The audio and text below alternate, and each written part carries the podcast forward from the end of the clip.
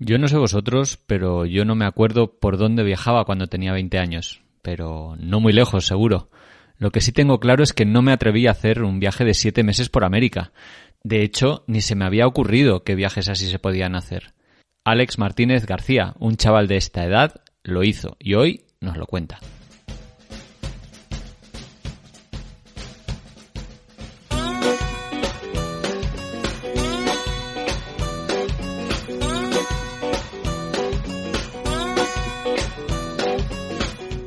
Hola Trotamundos, bienvenidos, bienvenidas a un gran viaje. Soy Pablo Strubel, autor de la web y el libro Cómo preparar un gran viaje y organizador de las jornadas de los grandes viajes. Y en este podcast quiero compartir la experiencia y aprendizajes de gente que ha hecho increíbles viajes de varios meses o años. ¿Empezamos?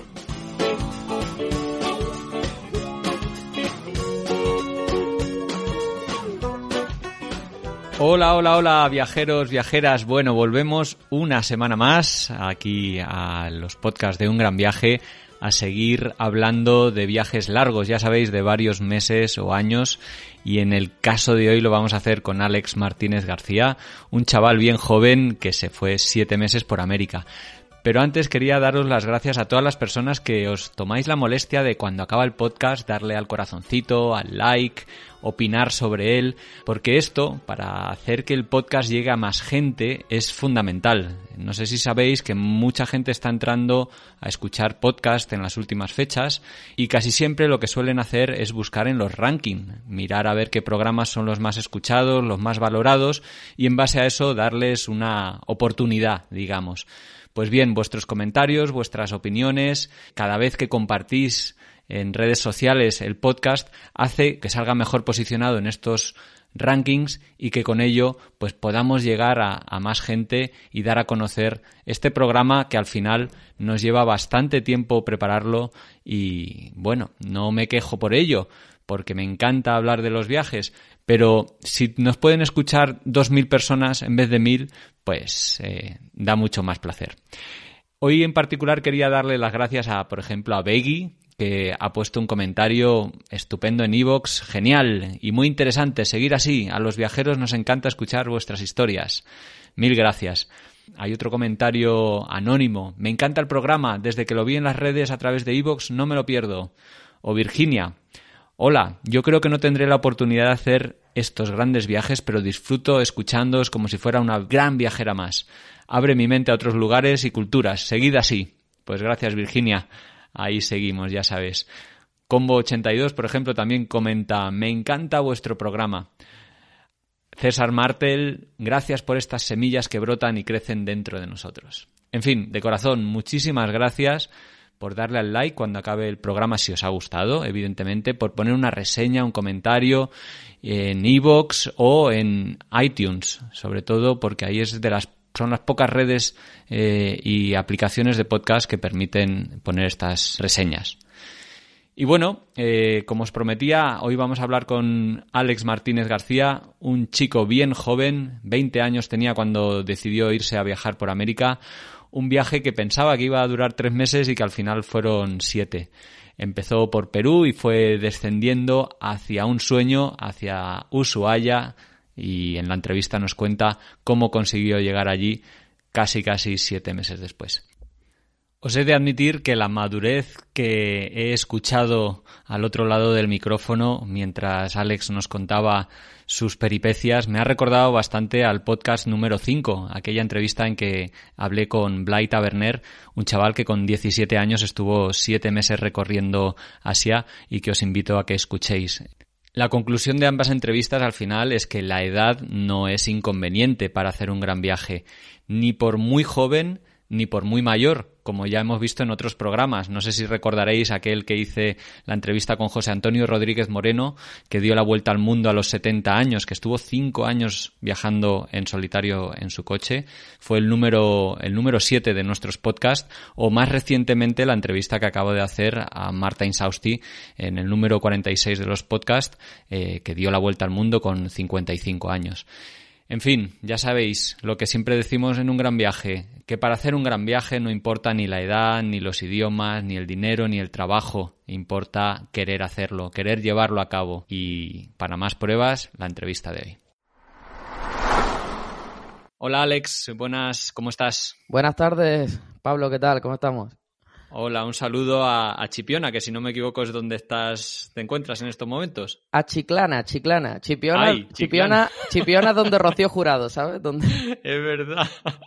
Que no se me ofendan tus vecinos al escuchar esto. Eh, estamos más bien acostumbrados. Eh, ya, bueno, ya lo siento. Bueno, Alex, muchísimas gracias. Tengo muchas ganas de hablar contigo de un viaje que hiciste en 2017 y 2018 un viajecito, llamémosle así, que empezó, que iba a ser de tres meses y que al final se te fue de las manos y acabó durando siete meses. Tengo muchas ganas de que hablemos de, ese viaje y antes de nada, bueno, me gustaría preguntarte, porque tú cuando empezaste el viaje tenías 20 años nada más, no es muy habitual eh, hacer viajes de largo recorrido, de cruzar el charco siendo tan joven. ¿De dónde te viene esa, esa vena viajera? ¿Ya habías hecho otros viajes eh, y ya eras un experimentado viajero por Europa? O, digamos que no habías recorrido demasiado mundo hasta entonces?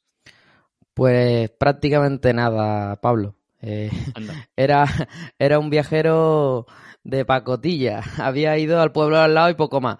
Bueno, eh, sí es verdad que había hecho algunas cositas. Em, en 2015 hice la ruta Inti, que, es un, viaje iniciático, un viaje chulísimo que recomiendo a cualquier joven de 18, no sé si ahora en cuánto está la edad, pero 18 a 25 años creo que era el, cupo, ¿no?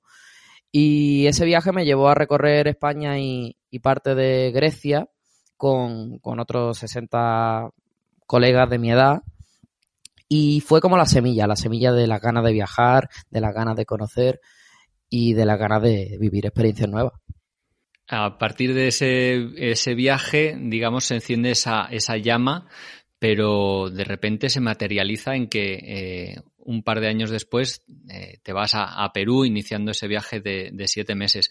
¿La pasión viajera eh, la habías mamado en casa? ¿Alguno de tus padres eh, era amante de los viajes y tal vez eso también influyó en, en, tu, en tu aventura?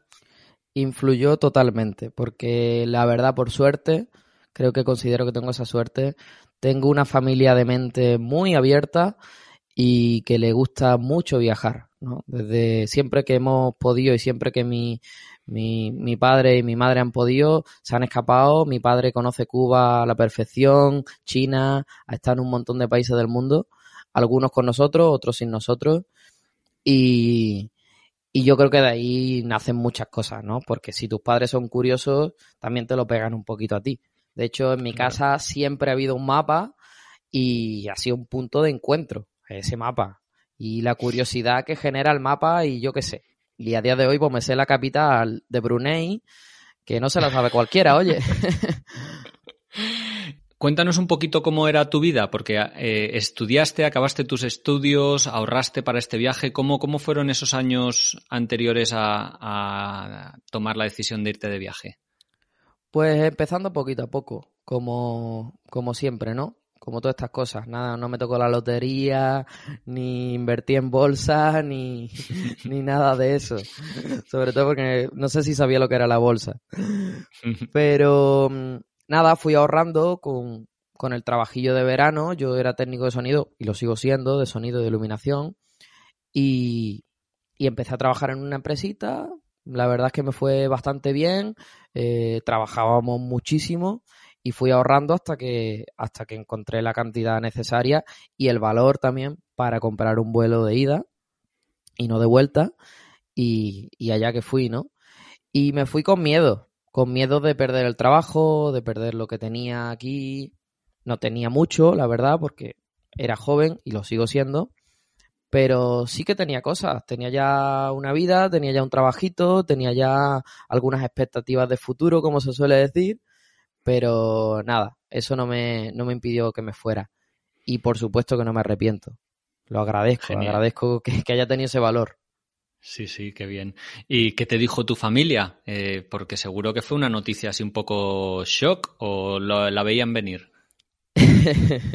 Hombre, yo creo que se veía venir un poquito, eh, aunque está claro que la decisión final sigue generando impacto en la familia. Pero sí, fui preparándolo poco a poco y además fui comprando los vuelos con tiempo, con mucha antelación, para prepararme no solo mi familia, sino para prepararme yo, para prepararme yo psicológicamente y mentalmente.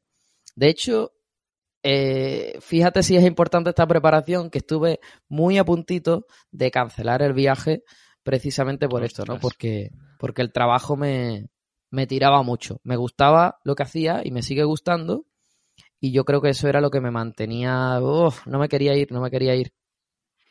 Pero bueno, no entraste en, la rueda, ¿eh? supiste salirte una temporadita y luego, bueno, volver al trabajo. O sea que no pasa nada, ¿no? Por salirse unos meses. No pasa nada. Y además vuelves al trabajo con ganas, con energía, contando anécdotas y, y me encanta. A mí me encanta hablar de mis viajes, me encanta hablar de las experiencias que he tenido y me encanta que la gente se haga súper viajera gracias a lo que cuento, la verdad. Claro, muchos de tus amigos eh, ni sueñan con hacer un viaje así, ¿no? O sea, habrán flipado con las historias, eh, con la aventura que ha sido para ti este viaje. Algunos lo sueñan y algunos también se han lanzado. He tenido colegas que, que, sí, que han dicho, oye, tío, me has inspirado y, que, me, que me voy. Y otros, pues, pues bueno, deciden otro rumbo para su vida. Sí. Hablabas antes de, que te bueno que tenías miedo, dudas. Eh, ¿Qué era lo que te asustaba antes de montarte en ese, en ese avión rumbo a Perú? El miedo me acompañó eh, durante todo el viaje, desde principio a fin, y me sigue acompañando en cada viaje que hago. Porque yo, yo creo que es un compañero muy fiel, desde luego, que siempre siempre, siempre va a estar ahí y es muy, muy difícil quitártelo. Pero ¿cuál, ¿cuáles eran los principales? Pues bueno, eso, el volver y no tener nada, ese se ha despejado ya a día de hoy. Y luego miedo a, a lo desconocido, miedo a encontrarme en un lugar solo, sin saber qué hacer, sin saber, sin alternativas, ¿no? Pero nada, nada más lejos de la realidad, esos miedos se van despejando. Ya me lo ha demostrado la experiencia. Sí, bueno, la ruta, ¿no? te va dando las respuestas. Lo que pasa es que para ti, en tu caso, era el, primer viaje que hacías solo, o sea, doble, doble desafío. Sí, y, y, permíteme una expresión, ¿eh? Y con dos cojones lo hice. permíteme esta expresión. Eh, la verdad es que llegué a Lima, que fue el, el punto que decidí como de partida, y a mí me temblaban las piernas, me temblaban. Yo estaba en el autobús acojonado, acojonado, porque además mm, había hecho todo mal. No había buscado información ninguna, no sabía nada. Solo tenía las dos primeras noches de hostel y ya está. Ya. Pero, oye, así es como salió y, y por algo fue. Supongo que, bueno, te moverías mucho en los hostels, que ahí al final acabas conociendo a un montón de viajeros con los que, bueno, viajar, eh, obtener recomendaciones, ¿no? Hay mucha, mucho buen rollo en esos, en esos lugares. Un amigo mío que se llama Adrián Trujillo, fue codirector de la Ruta Inti, eh, él me dio el gran consejo de mi vida y que es el único que no he dejado de seguir desde que me lo dio, ¿no? Y es, Alex, hostel, hostel, hostel. Es un punto de encuentro magnífico. Y yo además, siempre que alguien me pregunta, porque, bueno, ya sabe que después de un viaje de esto, te, te van llegando siempre mensajes de, oye, mm, recomiéndame dónde ir, dónde no ir, no sé qué. Y yo siempre digo, hostel, hostel, hostel. Y habrá oportunidades para muchas cosas, ¿no?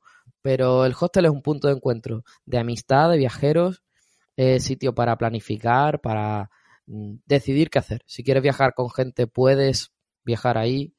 Eh, si quieres lo que quieras, lo que quieras, básicamente. Hasta, hasta el amor se puede encontrar en el hostel.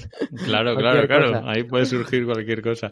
Oye, ¿y cómo ibas decidiendo la ruta? Porque dices que no hiciste los deberes y que fuiste allí a, a la aventura sin, sin haber investigado nada. ¿Cómo, ¿Cómo fuiste descubriendo a qué sitios ir, cómo moverte, etcétera, etcétera? Pues era una prueba diaria. Eso era como un examen, un examen sorpresa y tenía que aprobarlo todos los días. Y, y sí, en el hostel sobre todo, pues conocía mucha gente que, que ya llevaba más tiempo eh, por el país y me iba diciendo, oye, mira, vete a eh, Huacachina, vete a Trujillo, vete a tal, no sé qué. Y fui descubriendo los lugares a los que quería ir sobre la marcha. Y la verdad es que nunca me han fallado esas recomendaciones, ¿no? Esas recomendaciones de los viajeros siempre han sido acertadas. No sé por qué, pero no sé. A lo mejor verán, verán las cosas, las mismas cosas que no sé, como que tenemos el mismo punto de vista todo el mundo y sabemos lo que queremos. Los mochileros del mismo tipo sabemos lo que queremos, sabemos lo que buscamos. Claro, que a veces en internet, por ejemplo, igual pues puedes ver mucha información o fotos de lugares especiales o increíbles y tal, pero que, luego pueden ser grandes decepciones. Eh, y, mejor escuchar la voz, la voz de los de los trotamundos que, que te rodean, ¿no? Bueno, y al revés, también me ha pasado un montón de veces de sitios que dices, oye, esto tiene pinta de ser feísimo, y luego llegas y, te sorprendes. Pues sí, hmm. desde luego que Internet no es un aliado para mí en los viajes. Creo que hmm. no es un punto de información muy, muy, muy, muy eh, acertado. es un complemento. Sí, ¿usabas redes sociales eh, o, algo? ¿Ibas escribiendo de tu viaje en un blog o, fuiste a disfrutar al 100%? Vagamente, vagamente. Ese primer viaje no. Ya posteriormente sí que he empezado mis propios proyectos y demás, pero ese viaje, como nació de eso, nació de la curiosidad, pues yo estaba atento a las cosas. De hecho, tenía un móvil que era una patata, era, no sé, un Samsung de estos antiguos y y vamos, las fotos que tengo de algunas partes de Perú son en, en 3 megapíxeles, ¿sabes? Ya. Pero, pero sí, sí, los recuerdos es lo que primaba. No, no me centré mucho en escribir. ¿Qué era lo que más te apetecía ver o descubrir o conocer de, en este viaje? Bueno, eh, tenía algunos puntos marcados, porque sí es verdad que desde hacía muchos años llevaba viendo Ushuaia en el mapa, en Argentina, en el sur de Argentina, y era como un destino pues, idílico, era, estaba como en la cumbre de mi viaje. Y si lograba llegar ahí, pues era un objetivo cumplido.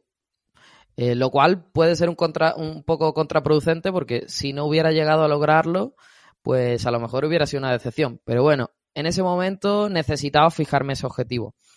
Eh, pero luego no, no tenía destinos o sitios así como en una lista, sino que los iba mm. descubriendo poquito a poco y me fue llevando todos ellos. ¿eh? No me quedé sin ver casi ninguno.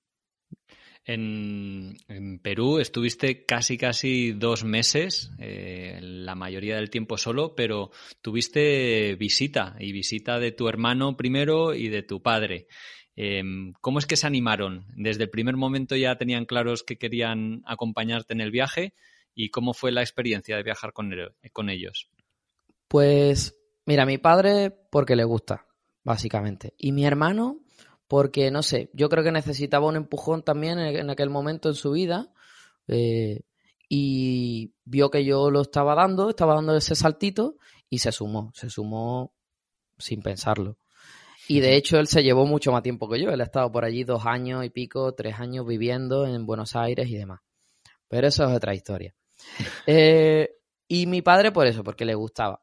Total, que allí nos fuimos encontrando pues escalonadamente. Primero llegué yo, eh, iba aprendiendo desde cero cómo tomar un taxi, cómo desenvolverme un poquito por Lima, por la capital, eh, en fin, las cosas básicas y nos íbamos pasando nuestros conocimientos a medida que llegábamos. Y la verdad es que fue, fue una buena experiencia, muy buena. Em, a lo largo del viaje, mm, aparte de viajar con esto, con tu hermano, con tu padre, ¿has viajado con otra gente o preferías ir solo en general? Con el tiempo he ido descubriendo que prefiero ir solo, pero muy con el tiempo, ¿eh? Al principio sí es verdad que en los hostels iba encontrando gente con quien sumarme. Y si no me sumaba para una cerveza, me sumaba para ir para otra ciudad. Y si no, pues. Y sí, sí he tenido viajeros que me han acompañado bastante bien y durante bastante tiempo y lo agradezco porque yo creo que han sido maestros también míos, ¿no? Hemos aprendido los unos de los otros, al fin y al cabo. Y no sé si había gente de tu misma edad, porque yo cuando he viajado, muchos viajeros de 20 años, la verdad es que no me he encontrado. Eh, ¿Qué te encontraste tú? A ver, a verlos, haylos, pero pocos. Es verdad que, era una... yo creo que 20 años se es muy joven para cruzar el charco. Creo que, visto ahora en perspectiva, digo, hostia, tenía las ideas muy claras en aquel momento como para cruzar el charco. Pero, pero sí, sí que los hay. Sobre todo de países como Alemania, Suiza, Francia. De España un poquito menos, pero bueno, algunos sí que me he encontrado. De España, aquí en España yo creo que no tenemos esa tradición, ¿no? Y, es una tradición muy bonita que ya podríamos implementar porque por ahí por el norte de Europa se lleva mucho. Y es que tú terminas los estudios y en vez de ponerte a estudiar y a trabajar después y, bueno, ya todo lo que sigue, ¿no? Una vida estandarizada, pues en vez de eso terminas los estudios y te vas a viajar, te vas a conocer, que es te enseña otras cosas que no te van a enseñar en la carrera y que igualmente te van a servir para la vida, ¿no? O por lo menos así es como lo veo yo. Seguramente hay gente que, no, lo, no, lo, opina así. En Perú conociste la costa y conociste la selva, ¿no? La, el Amazonas. Yo no he estado allí, es uno de mis grandes sueños. ¿Cómo fue tu experiencia navegando por el río Marañón, si no me equivoco? El río Marañón y el Amazonas. Mm. Pues una experiencia curiosa, curiosa también con sus momentos aterradores, pero, pero bueno, esa inmensidad de selva yo creo que hay que vivirla una vez la vida. Mm, ahora mismo no tendría claro si es mi lugar favorito en el mundo, porque sí es verdad que, mira, hay mosquitos, hace mucho calor, eh, la humedad es asfixiante, ¿no? Encima le añaden las, las serpientes, los, los escorpiones, todo, toda esta historia, ¿no? Todos estos animales. Pero pero la selva tiene mucho que enseñarnos. Yo creo que a la, humanidad en general, desde luego. Esto es muy poético, pero es que es verdad. Es un sitio del que rebosa la vida a tales cantidades que, que algo tendremos que aprender de ahí. Allí tuve miedo, tuve miedo al navegar por el Amazonas porque no hay cobertura, no hay luz apenas si viajas de noche y no, yo qué sé, es que es normal, ¿no? Está en medio de un río y no sabe lo que hay alrededor, no sabe si hay tiburones o si hay, eh, ¿cómo se llama?, cocodrilos, mm. yo qué sé. Es que te pasa ahí cualquier cosa y desde luego que no tienen ni oportunidad de avisar. Oye, ¿y cómo, cómo te resultó esos, esas primeras semanas de moverte por ahí? Comentabas al principio que habías tenido miedo y demás, pero supongo que poco a poco te vas dando cuenta, oye, moverse en transporte público no es tan complicado, encontrar un hotel, hostal, no es tan complicado. Eh, ¿Fueron esas sensaciones que ibas teniendo? O sea, ¿te pareció más fácil de lo que al principio pensabas que iba a ser? Vas aprendiendo. Yo fui aprendiendo poquito a poco y fui encontrando mis trucos y, además mis, mis transportes predilectos en Perú me acuerdo de una compañía que, que, tomaba siempre porque, no sé, me gustaba mucho, Móvil Bus. Y todos los viajes los hacía con Móvil Bus porque ya tenía la aplicación y tal. Bueno, pero mm. esa es la forma un poco. Eh, te vas tomando contacto con el país y vas entendiendo cómo se mueve la gente, cómo es más seguro y cómo, mm. eh, cuál es la mejor forma. Hablando de movimientos, eh, si no tengo mal entendido, sufriste un terremoto en Lima, no sé si era la primera vez que lo sufrías. ¿Fue acojonante o, apenas lo notaste?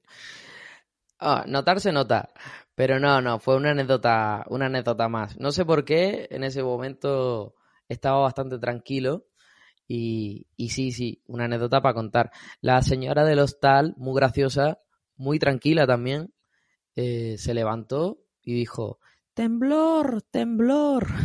Y todo, todo aquello se estaba moviendo, se estaba moviendo la estantería, pero la señora tranquila, ¿eh? Y bajamos tranquilos a la calle, cinco minutitos, a esperar que, no hubieran réplicas y demás, ya me explicaron allí. y, y, nada, y luego la normalidad siguió. y seguramente habré vivido muchos más. Lo que pasa es que no me habré enterado. Claro, estando en la zona de los Andes, creo que son bastante frecuentes, la verdad. Seguro. Eh, una preguntita. Eh, hablas mucho de mochileros de otras nacionalidades, pero eh, ¿te relacionabas con jóvenes de, allí, peruanos, luego bolivianos? ¿O era complicado conocerles, hacer contacto? ¿O, era fácil? hombre, la verdad es que la gente peruana es muy hospitalaria, es gente sencilla, muy humilde. Y, sí, sí establecí contacto bastante, ¿no? Pero son reservados, son muy, muy, muy suyos. Y, bueno, a lo mejor no es el sitio con el que más gente llega a tener contacto. Porque comparado con Argentina, ¿viste? Un argentino que se te pone, te hace un asado, te, te convida a unos mates. Nada, cualquier acto social queda reducido a la mínima expresión al lado de un argentino. pero, pero sí, sí, tengo buenos amigos de Perú, tengo buenos amigos de Brasil, tengo buenos amigos de Bolivia y así. ¿Tuviste alguna invitación en algún momento, pues no sé, a comer o a dormir a casa de alguien improvisada? ¿O usaste redes como Couchsurfing o alguna red de alojamiento? Mm, no sé, mm, ah, estoy haciendo memoria. Eh, Couchsurfing llegué a usarlo alguna vez, pero no, no, no demasiado. No he conectado yo mucho con esa aplicación porque siempre me ha parecido mm, difícil. no sé, nunca he conectado mucho con eso. A, lo mm. mejor es porque he, amado demasiado el hostel y, no le he dejado espacio. Pero sí, mm. he, sí he tenido muchos momentos de interacción. Y sobre todo, yo siempre llevo una guitarrita en la mochila. Eh, lo que no ha faltado en ningún viaje mío es un momento de música, de cantar, de compartir un guitarreo y de pasarnos la guitarra los unos a los otros a ver qué canciones tenemos en común. ¿Qué canciones eran tus favoritas para tocar ahí? ¿Cuáles, ¿Qué artistas tienes de referencia?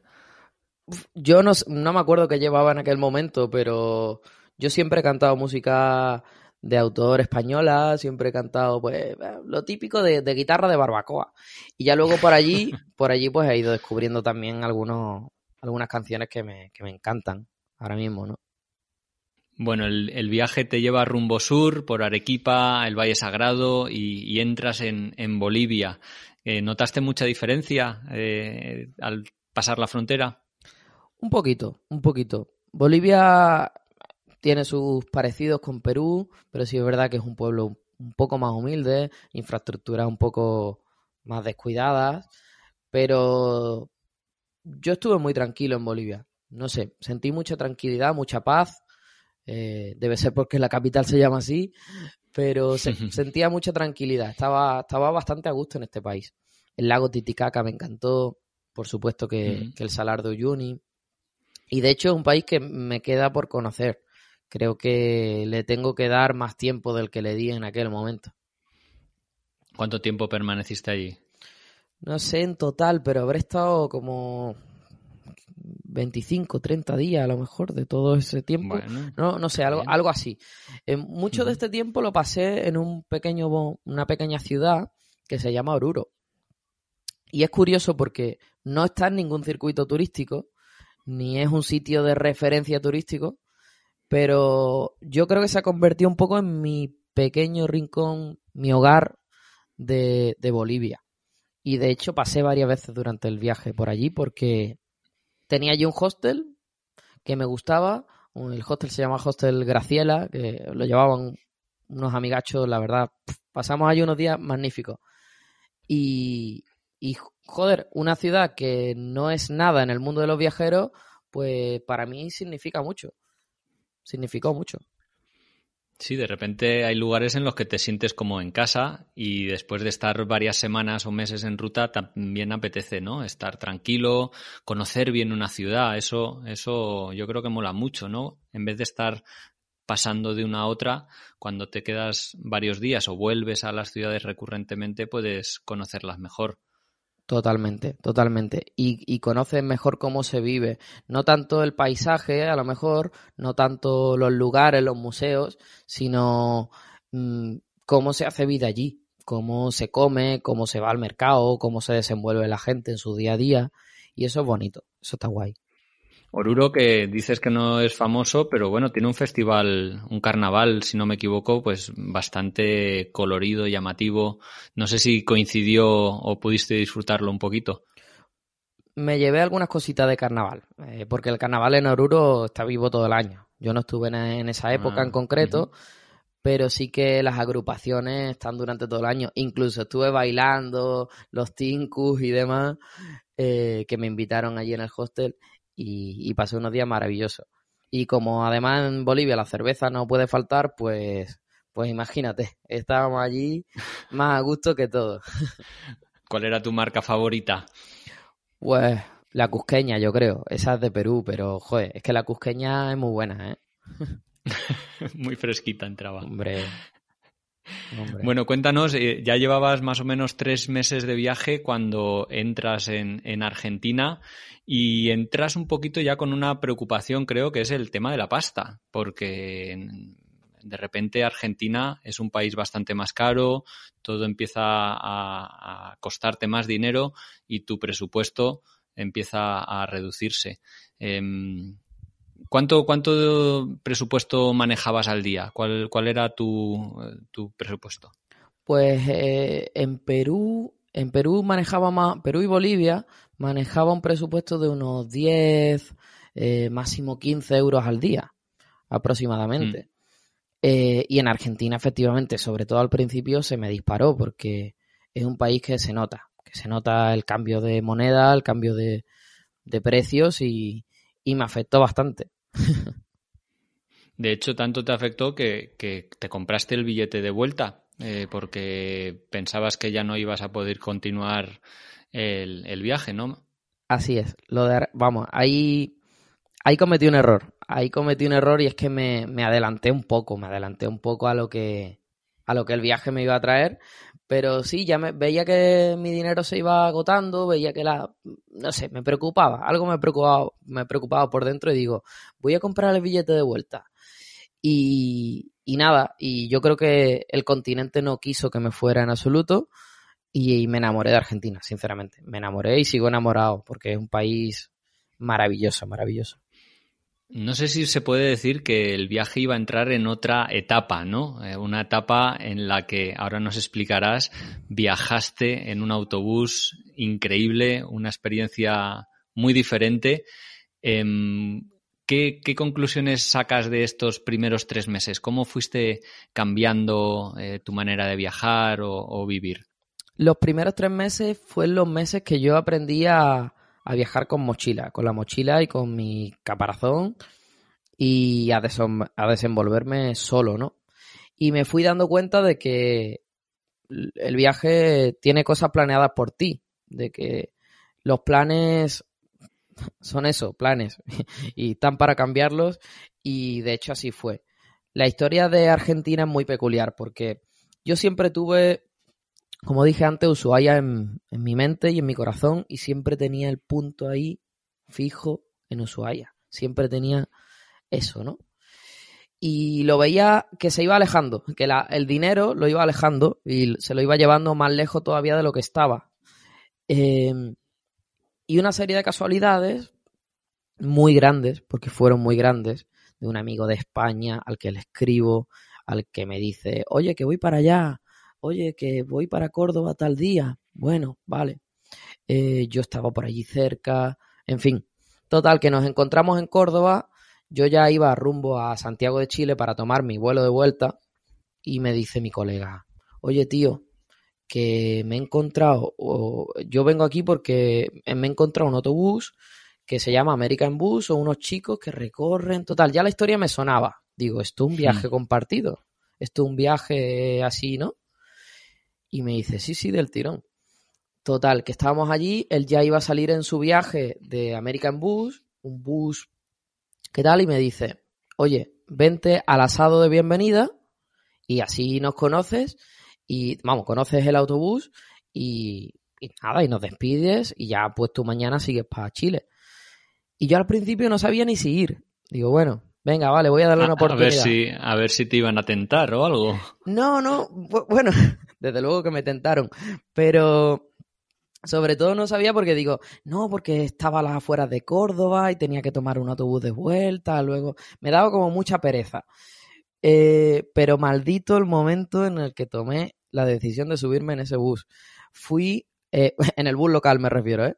Voy al campo, llego allí y veo dos autobuses del año noventa y pico, pintados de colores estrambóticos, de colores así como multicolor, así un, un colorido brutal y en los dos pone American Bus. No sé, allí reinaba una paz y reinaba un sentimiento de libertad que me dijo algo por dentro, tío. Si hay un sitio en este bus para ti, quédate. Por favor, por favor, quédate por lo que tú más quieras, Ale, quédate, que te vas a arrepentir toda tu vida. Y, Total que... ¿Y qué pasó, Pablo? Preguntaste, ¿no? Que preguntaste y, acaba, y te acabaron liando había un hueco, un hueco, un hueco solamente que yo creo que tenía mi nombre. Yo creo que tenía mi nombre. Porque nadie sabía que iba ahí. Y durante todo el viaje, posteriormente, ya fui el de la anécdota, el que se sumó tarde. Porque claro, yo llego allí, el campo, ya todo el mundo sabe que se va de viaje, ¿no? Pero yo llego y digo, oye, que vengo a acompañar a mi colega, pero a despedir. No, no, yo no me quedo, yo no me quedo al viaje, no, no, no, no no sé si lo, lo dije 30 veces, que no, no, formaba parte del viaje. Coño, pues que al día siguiente tuve que desmentirlo, tuve que decir, oye, que al final que sí, que sí que me quedo cuatro meses con vosotros a vivir y a compartir momentos. Pero claro, tú, a ver, tú te estabas quedando sin pasta, te estabas a punto de ir de vuelta a España, entonces, ¿qué? ¿Cancelaste el, billete y, seguiste el viaje? O sea, fue un, un golpe de timón tremendo.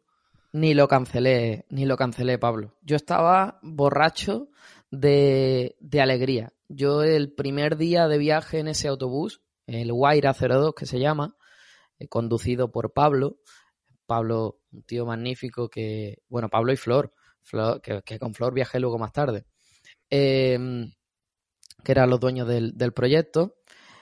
Esos primeros días fueron como de borrachera viajera. De verdad, yo estaba que no me lo creía, que no me lo creía. Y, mm. y sinceramente, en aquel momento, mm, hombre, miraba el dinero, pero miraba más bien tira para adelante, tira para adelante, ¿sabes? ¿Cómo funcionan esos autobuses? Quiero decir, ¿es un autobús convencional en el que se viaja, pero también se duerme y se cocina? ¿O, o cómo, cómo son? Esos autobuses son un sueño, un sueño hippie. A ver, es esto Pablo eh, hace unos cuantos, hace un montón de años ya, se le ocurrió la idea de montar un autobús allí en Argentina, él es argentino del cordobés, y cogió un autobús del 90 y pico, le retiró todos los asientos y bueno, abajo le hizo ocho camas y un salón como para viajar y demás, y arriba en el techo puso otras 12 camas más. Es decir, que yo no, no sé cómo, ahora mismo, pero viajábamos en el autobús 20 personas y dormíamos otras 20 personas. Y en aquel momento éramos dos autobuses, el Guaira 02 y el Guaira 03. Sí, y qué nacion eh, supongo que eran nacionalidades mixtas, todo viajeros de, no sé, americanos, españoles, ¿cómo? No había una variedad tremenda, pero sí es verdad que había algún, algún uruguayo, alguna uruguaya, eh, brasileños, chilenos, pero sí es verdad que la gran mayoría eran, eran argentinos, eran chavales de veintipico años que, pues, que tenían las mismas ganas que nosotros, en verdad, ¿no? Eh, estaban ahí con sus ahorrillos, con sus historias y decían, ah, venga, vamos a viajar un ratillo, ¿no? Vamos a mochilear un rato. Y, se subieron también al bus. Sí, fíjate, bueno, estoy viendo, según hablo contigo, he abierto internet he buscado en Facebook América en bus y es justamente lo que me estás contando, son esta gente, sale aquí el Guaira 1, el Guaira 2, eh, estos eh, autobuses un poco hippies, efectivamente. ¿Qué ruta hicisteis por Argentina? Porque fuisteis hasta Ushuaia, ¿ese era el destino final? No era el destino final, pero sí era el gran objetivo del viaje, porque de hecho eh, el viaje se llamaba Desafío 40, porque era la ruta 40, ¿no? El, hacer toda la ruta 40. Entonces, llegamos primero a Ushuaia y luego subiríamos por la 40. Pues esa ruta, claro, mm, yo creo que formó parte de toda esta magia, porque yo cuando salí de España, yo tenía, y, de verdad que lo tengo en internet, eh, un mapa que hice con los destinos que yo quería alcanzar. Es decir, Hmm. el mínimo a lograr en ese viaje, ¿no? Y mm, no iba a ser así. mm, Parecía que no quería el dinero, no quería mm, dejarme, pero lo tenía complicado, lo tenía complicado para llegar a Ushuaia. Y ese autobús, pues me dio la oportunidad, porque est- estaba entre sus planes llegar a Ushuaia y aunque nos costó, llegamos, llegamos sin ningún problema a los dos autobuses y conocí pues el, el- el inicio del fin del mundo. Oye, pero viajar de repente con 40 personas, has dicho. Eh, Éramos mm, 40 entre los dos autobuses. ah, Vale, pues 20 en un autobús que no os conocíais de nada, ahí pudo saltar chispas, eh, haber problemas. eh, ¿cómo, ¿Cómo fue la convivencia durante tantos meses juntos? Fue divertido, fue divertido, tío. No te puedo decir otra cosa, porque a mí, hombre, yo he tenido algunos rifirrafes, pero eh, recuerdo uno en concreto que me decía, un argentino me decía, Gallego, vete a tu país, no sé qué. porque, nada, típicas riñas de, de colegas, en verdad. Pero por lo general, la convivencia fue bien. Y sobre todo eso, estábamos tan ensimismados en el viaje y tan mm, con tantas ganas que, que, que no había, no había muchos problemas, no había muchos problemas de convivencia. De, olor, de olores sí, porque eso yo creo que olía a humanidad después de cuatro o cinco días de- sin ducharnos, pero, pero la convivencia Y- es lo de menos. Vamos, sí, sí. Es lo de menos cuando, el- cuando va mal. Claro, claro. Yo estaba viendo ahora las fotos, es un, es un autobús pintado amarillo, muy llamativo, bastante hecho polvo. Supongo que eso era parte de la aventura, ¿no? De, no sé si se averiaba constantemente o no, en fin. ¿Cómo, cómo fue eh, transitar por Argentina en esa tartana? Pues, a ver, en verdad eh, está mal que lo, que lo diga, pero yo me alegraba cuando el, el bus se estropeaba. Porque me lo, porque ¿Y me lo pasaba pipa, te lo digo así de claro. Ah. Es que me lo pasaba pipa. Eh, Pablo, cada vez que el bus se, se jodía, ah, la mierda, la concha de la lora, que no sé qué, otra vez. Pero yo me lo pasaba súper bien. Y, y no faltaron averías. Alguna vez sí que nos entorpeció el viaje porque eh, no nos permitió llegar a los destinos a tiempo, las los sitios se retrasaban y los planes se iban retrasando. Pero es que esas anécdotas tampoco las cambio.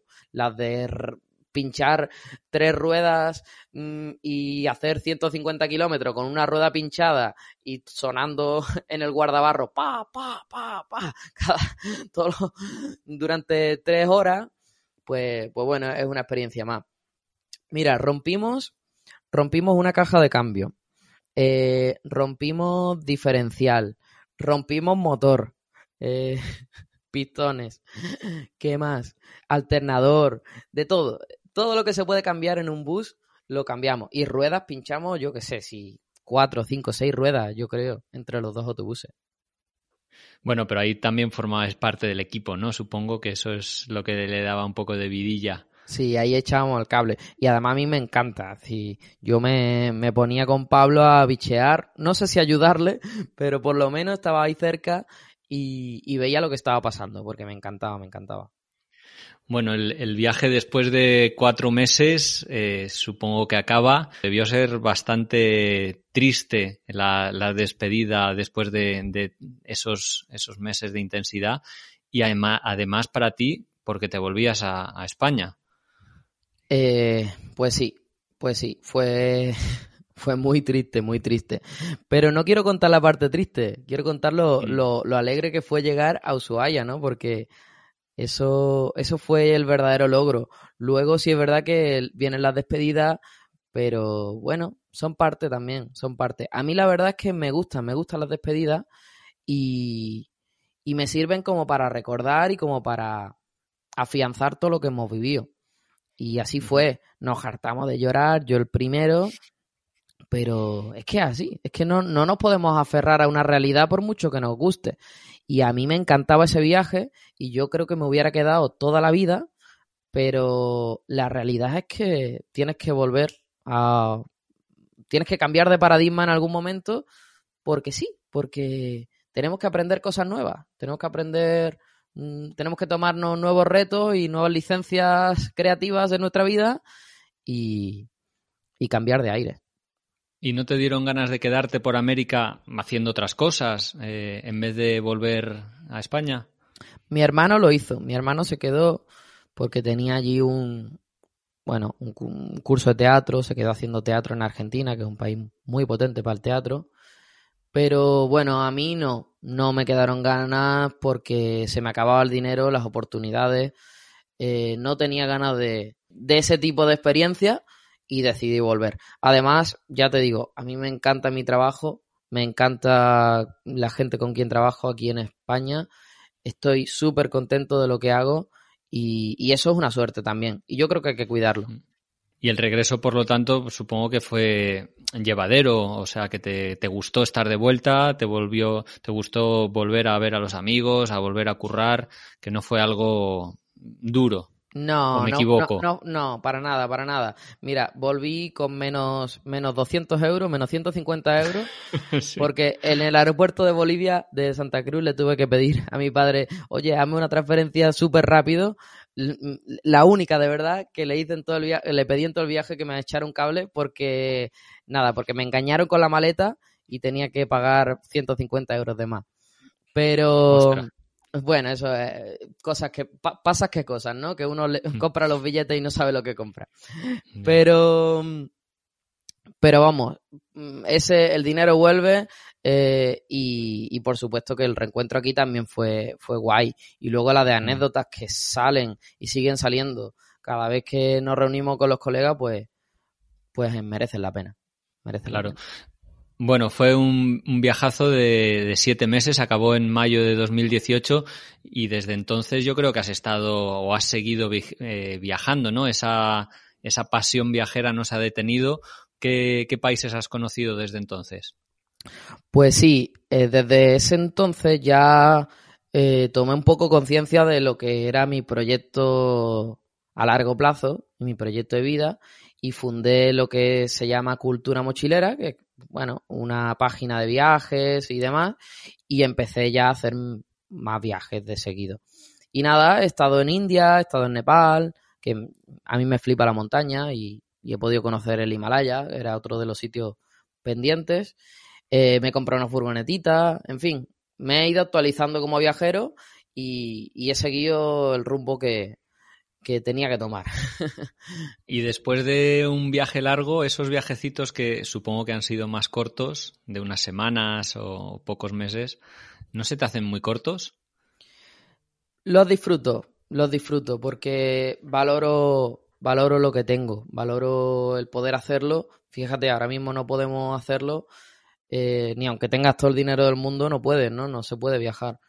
Eh, y yo, yo pienso que los viajes no tienen por qué ser de siete meses para aprender cosas. Un viaje de 15 días también te puede enseñar cosas. Eh, todo es la predisposición con la que uno vaya y la forma y la, y la, la mente con la que, que, uno tenga, ¿no? Con respecto al viaje.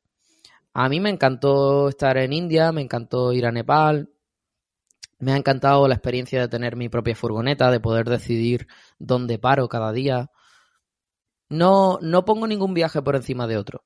Aunque hay algunos que tienen más anécdotas que otras, pero, pero simplemente porque fueron más largos. Pero todos son importantes y de todos saco cosas, cosas buenas y cosas aprendidas. ¿Y qué crees que te ha hecho o, qué en qué crees que has cambiado más a lo largo de estos últimos años gracias a los viajes? Wow, esta es una pregunta difícil. No lo sé. Yo creo que eh, la, la, perspectiva, la forma con la que uno ve las cosas, ¿no?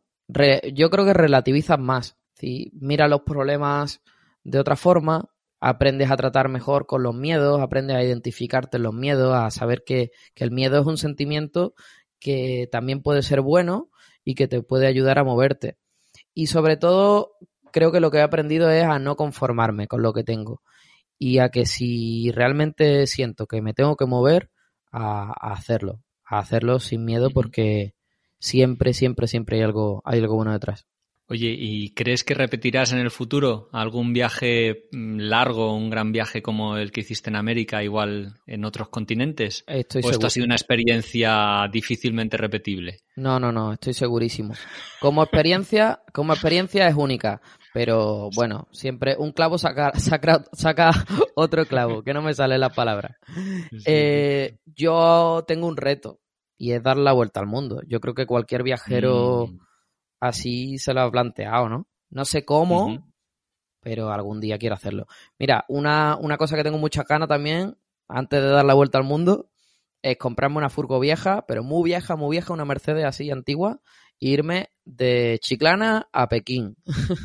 Toma ya. Toma ya, del tirón.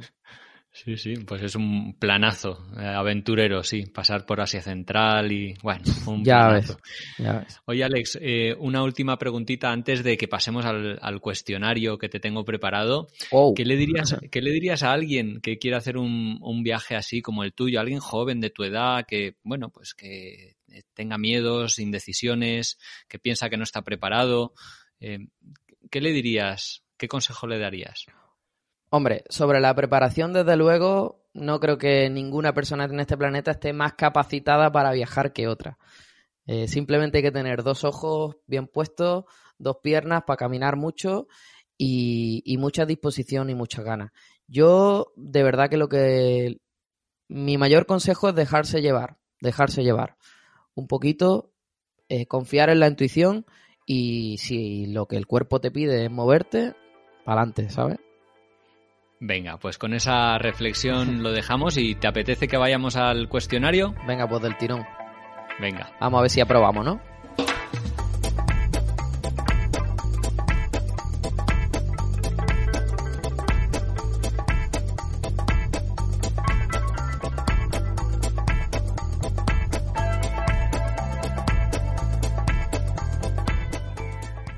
Alex, la primera pregunta del cuestionario es ¿qué comida no te atreviste a probar? Eh, ninguna. ¿Y cuál hay alguna que te gustara más? Mira, me gustó mucho el cocodrilo. ¿Hay algún libro de viajes que leyeras en, tu viaje que te gustara? Eh, Jack Kerouac, En el Camino, es un clásico de los viajeros, la verdad. ¿Y algún grupo de, música o algún estilo de música que hayas descubierto en el viaje que te haya gustado? la chacarera me flipa. ¿Hay algún lugar al que volverías ya mismo sin pensarlo? Sí, sí, sí, a, casi todos. ¿Y hay alguno al que no? Mm, no, algunos sitios de India a lo mejor, venga. ¿Qué es lo peor de salud que te haya pasado en el viaje? Pues tuve mal de altura en, en Bolivia durante una semana, una semana en cama. Danos una buena razón para irnos de viaje contigo. Pues bueno, soy divertido, soy andaluz, yo creo que eso es un punto. Y tengo guitarra, tengo guitarra. ¿Tienes algún amuleto? Alguno tengo, alguno tengo. Algún recuerdo de algún viajero que me ha dejado, algunas piedrecitas. Siempre hay algo. ¿Y hay algún objeto que nunca falla en tu mochila? Pues una navaja suiza, aunque me la quiten en los aeropuertos. ¿Hay algún recuerdo material que te hayas traído? Sí, me traje un cilindro del autobús, que ahora sirve de cenicero en mi casa, pero oye, es un recuerdo. Eh, ¿Eres friki o experto o súper apasionado de algo?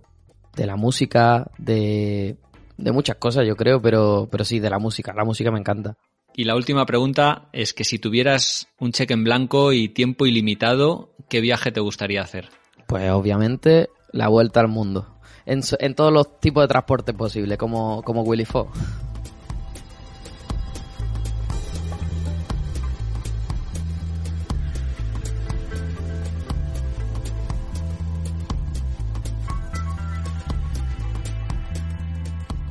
Bueno, Alex, el, tiempo se nos escurre de las manos.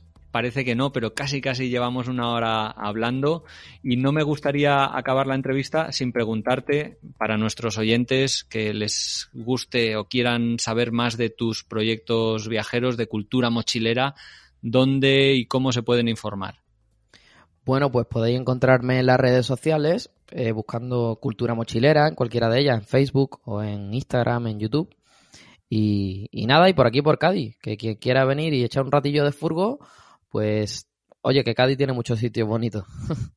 Bueno, es una propuesta súper tentadora. Yo al menos me la noto Hombre. para cuando vaya para el sur y me encantará conocerte en persona mm, porque en esta entrevista lo he pasado muy bien, he aprendido un montón de cosas y me ha fascinado pues ver la, la pasión, la motivación y la ilusión que tienes por, por, salir a conocer el mundo. Así que, Alex, muchísimas gracias por tu tiempo y, y espero que nos conozcamos y nos veamos en persona pronto.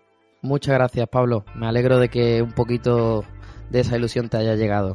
Un abrazo. Hasta pronto.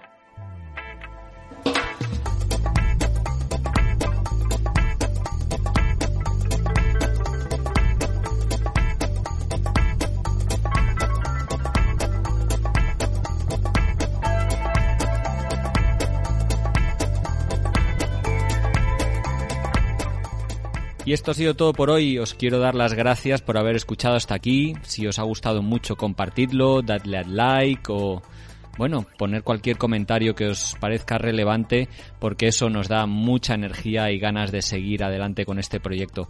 Un saludo a todos los oyentes de Radio Viajera, iBox, iTunes, Spotify o allí donde nos estéis escuchando y hasta la semana que viene.